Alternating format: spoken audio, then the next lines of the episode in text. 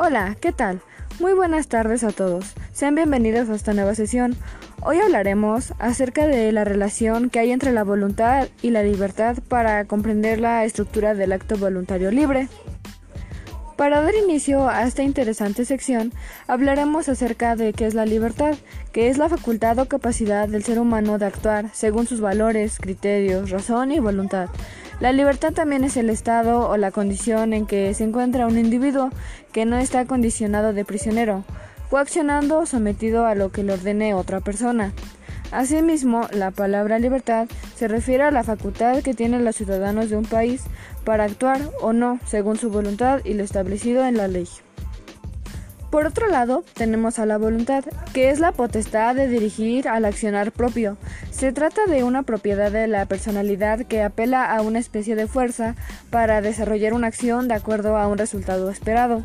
La voluntad implica generalmente la esperanza de una recompensa futura, ya que la persona se esfuerza para reaccionar ante una tendencia actual en pos de un beneficio ulterior. Por ejemplo, cuando una persona nos dice o cuando vamos al hospital y nos dice, oye, tienes que tener fuerza de voluntad para superar una enfermedad de este tipo. Otro ejemplo es cuando te dicen, por ejemplo, pon buena voluntad y trata de no hacer más problemas. Ahora bien, si definimos el acto voluntario libre, es una característica que tenemos todos nosotros como seres racionales, capaces de reflexionar las distintas situaciones que suceden a nuestro alrededor. Constantemente nos encontramos en el punto de juzgar la forma de actuar de las demás personas, pero deberíamos cuestionarnos realmente, ¿somos las personas adecuadas para juzgar los actos de los demás?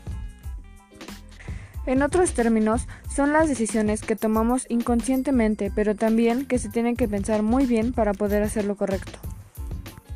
Como bien podemos ver, lo que relaciona a estos dos conceptos, a diferencia de los animales, es que nosotros tenemos la capacidad de pensar, razonar y decidir qué es lo que queremos hacer, cómo lo queremos hacer o qué no queremos hacer. El problema central con estas relaciones a la libertad de la voluntad siempre ha sido la pregunta sobre si este fenómeno es compatible o no con el determinismo causal. Muchos no han entendido que esto no es un problema que surge en relación con el fenómeno de querer en general, que se puede ejemplificar con mover una mano, sino solo en relación con la voluntad deliberativa. En el caso de un querer simple, el determinismo no causa problemas. La acción es libre, es decir, voluntaria cuando no es coaccionada, y parece obvio que la voluntad es a su vez es determinada causalmente. Es un error pensar que ser determinado casualmente significa ser coaccionado, pero el caso es diferente con la voluntad reflexiva. Cuando hablamos del autocontrol y responsabilidad, se supone que la acción depende no solo de los deseos de la persona, sino, por lo menos en parte, de la persona misma. Y este fenómeno en el que puede parecer incompatible con el determinismo es el primer paso. Antes de que podamos confrontar con el problema del determinismo, tiene que ser la aclaración del fenómeno mismo, pues no parece claro qué significa hablar de la persona misma, sino de uno mismo. Mi razón para indicar estas distinciones ha sido que fácilmente se tiende a pensar que la única alternativa profunda es aquella entre el egoísmo y lo moral.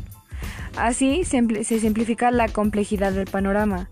Creo que debería ser una anotación aquí, pues muchos creen creen que la responsabilidad que tenemos delante de la ley es una responsabilidad moral.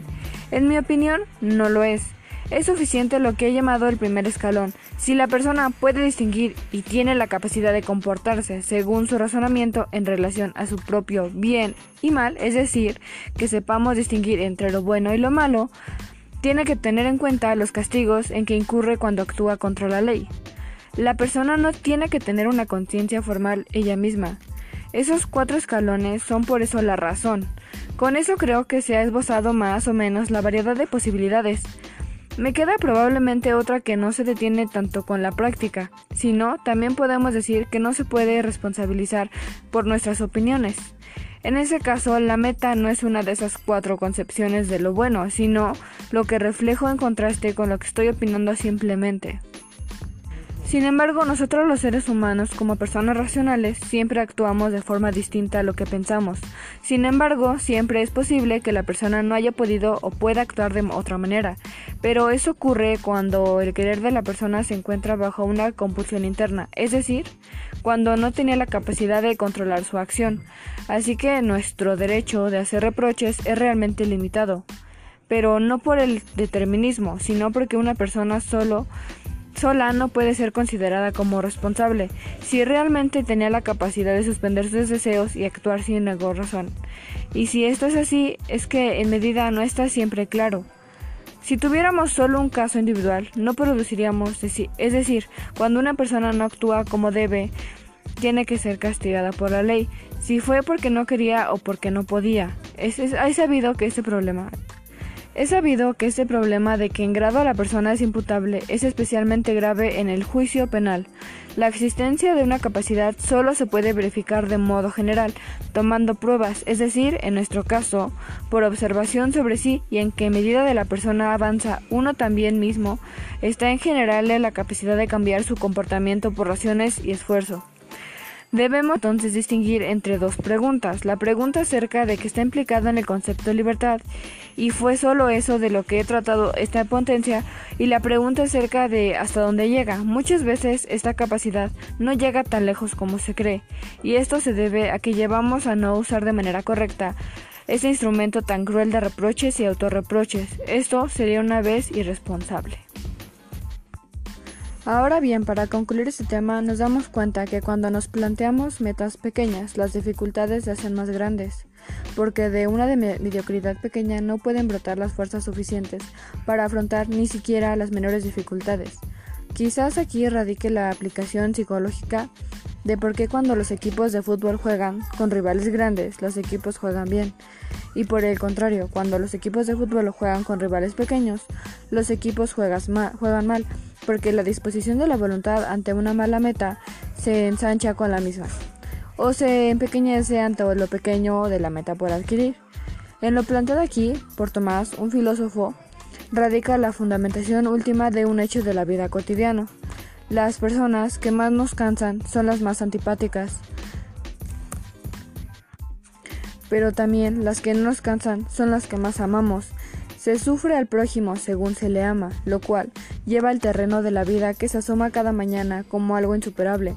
Significa que lo que cansa y lo que cuesta no es la vida difícil, sino el peso de llevarla sin alegría.